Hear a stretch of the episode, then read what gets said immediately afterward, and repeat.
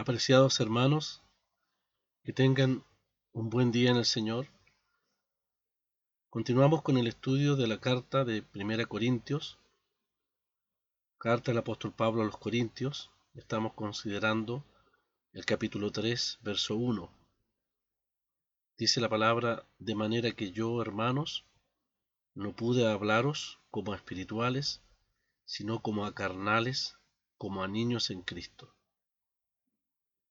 El apóstol Pablo ahora retorna a la situación que se estaba desarrollando en Corinto, es decir, la manifestación de un espíritu partidista, descrito originalmente en el capítulo 1, desde el verso 10 hasta el 13. Él continúa en este capítulo, capítulo 3, su argumento mostrando con más detalles los defectos en Corinto y delineando la actual obra cumplida en Corinto, tanto por el apóstol Pablo y también por Apolos, pero finalmente obrada por el Señor. Su conclusión será otra vez que ningún hombre se gloríe en los hombres, según nos dice el verso 21. Así que el que se gloría, nos dice allí la palabra, gloríese en el Señor. El que se gloría, gloríese en el Señor. Recordemos, hermanos, que todo el argumento esbozado por el apóstol a fin de refutar la carnal actitud de gloriarse en los hombres, que ha provocado el espíritu partidista entre los corintios, viene desarrollándose desde el capítulo 1, verso 10 en adelante. Y todo este argumento termina en el capítulo 4, verso 21, que sería entonces el fin de toda esta sección. Pablo tiene que recordarles, en este capítulo 3, que los siervos de Dios no podían ser puestos como líderes de partidos, semejantes a las escuelas de los filósofos, para enfrentarse los grupos entre sí, porque tan solo son siervos de Dios, sin autoridad propia, las funciones de ellos son diversas, pero el resultado depende en todo del poder de Dios, que hace fructífero su ministerio. Todos los siervos de Dios están en el campo de labor de Dios, que no es suyo propio. Cada uno tiene un servicio que realizar diferente, pero todos ellos son colaboradores, tanto entre ellos como con Dios, que los ha llamado y puesto en ese ministerio. Pablo también agrega y dice, no pude hablaros como a espirituales, sino como a carnales. Siempre que damos un mensaje o le hablamos a alguien acerca del Señor, debemos preguntarnos cuál es su condición con respecto al Señor. Si son niños de pecho en la fe, no se les puede hablar como los que han alcanzado madurez. Los que han alcanzado madurez buscan su propio alimento en Cristo. Disciernen lo que es bueno para sus vidas. Buscan la mente del Señor en su palabra. El niño no sabe preparar su alimento. Necesita que su madre se lo prepare.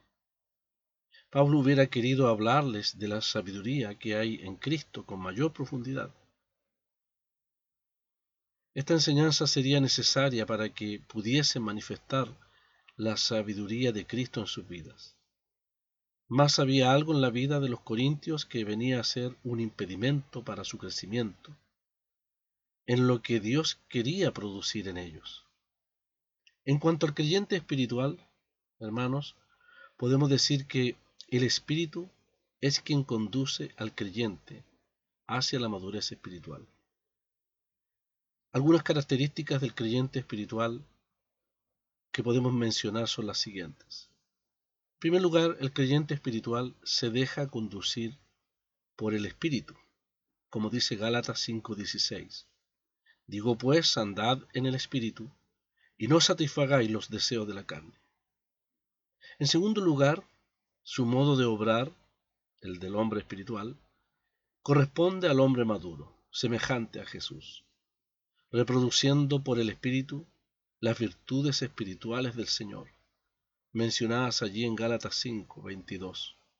cuando la escritura dice más el fruto del Espíritu es amor, gozo, paz, paciencia, benignidad, bondad, fe, mansedumbre, templanza. Contra tales cosas, dice Pablo, no hay ley. En tercer lugar, el creyente espiritual ajusta su actuación de su diario vivir conforme a la mente de Cristo, tal como nos, nos menciona Pablo allí en la primera carta que ya hemos estudiado, verso 16, cuando dice, porque ¿quién conoció la mente del Señor? ¿Quién le instruirá? Más nosotros tenemos la mente de Cristo. En cuanto a la carne, podemos decir lo siguiente. La carne es la naturaleza caída que heredamos de Adán y que se encuentra presente tanto en el hombre regenerado como en el no regenerado. Esta naturaleza caída, dominada por el pecado, se manifiesta en permanente oposición e incapacidad de sujetarse a la voluntad de Dios. Como está dominada por el pecado, esclaviza al hombre en todas las áreas de su ser. Los designios de la carne están en permanente enemistad y oposición a Dios, luchando, en el caso del creyente, contra el Espíritu. Así dice Gálatas 5, 17, porque el deseo de la carne es contra el Espíritu, y el del Espíritu es contra la carne, y estos se oponen entre sí, para que no hagáis lo que quisierais. Cuando Pablo se refiere a los corintios como carnales, quiere decir que a pesar de ser creyentes, se han dejado dominar por los designios de la carne y no por la guía del Espíritu de Dios. La posibilidad de que el creyente lamentablemente pueda estar viviendo bajo la, carne, el control de la carne, es una clara enseñanza de la Biblia. Debemos tener mucho cuidado con falsas enseñanzas que desconocen la realidad de la carne en el creyente. Así nos dice la palabra en Romanos 8, verso 12. Así que hermanos, deudores somos no a la carne para que vivamos conforme a la carne. Porque si vivís conforme a la carne moriréis, mas si por el Espíritu hacéis morir las obras de la carne, viviréis. Debemos tener entonces, hermanos, mucho cuidado con aquellas falsas enseñanzas que desconocen la realidad de la naturaleza carnal eh, en el creyente. Pero, gracias a Dios, podemos decir que el triunfo sobre la carne consiste, como la palabra lo menciona, en dejarse controlar por el Espíritu. El creyente carnal tiene el Espíritu, pero todavía es guiado por la carne.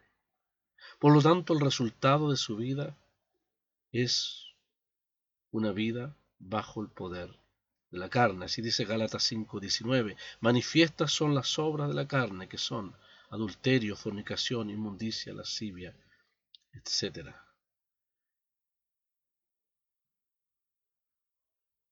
Tampoco el creyente carnal está en capacidad de entender las cosas de Dios que son entendidas por la obra del Espíritu en su corazón y en su mente.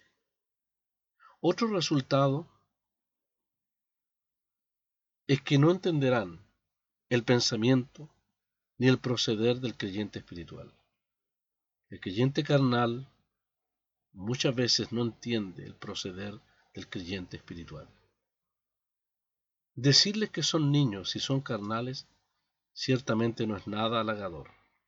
Pero Pablo sigue el principio que dice, fieles son las heridas del que ama. Pablo ya ha explicado que hay dos clases de hombres en el mundo, lo podemos recordar. El hombre natural, que no es salvo, y el espiritual, es decir, el que tiene el espíritu. Pero ahora explica que hay dos clases de personas salvas. Ambas tienen al espíritu morando en ellas. Unas son las personas maduras y por contraste las otras son las inmaduras, aquí llamadas carnales.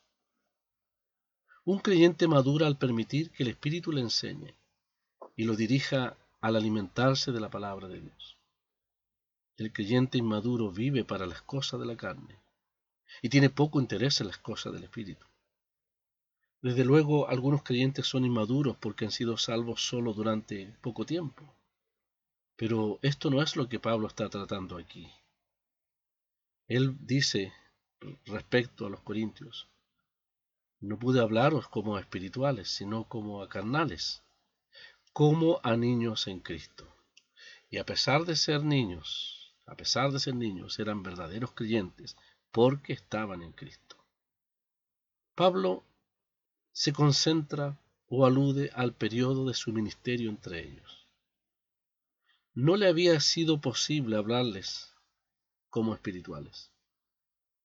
A lo largo de año y medio les había alimentado como niños en Cristo, porque sí eran, y parecía ahora que no habían progresado mucho desde entonces. Eran como niños retardados en su crecimiento y lamentablemente difíciles de enseñar. Cuando la palabra habla de niños, significa niños de brazos, son lactantes. Esto está bien cuando uno se convierte, pero es triste que después de cinco años o más el niño siga, siga mamando, siga dependiendo de la leche. Eso es falta de crecimiento y Pablo tiene que reprender la debilidad espiritual de los corintios.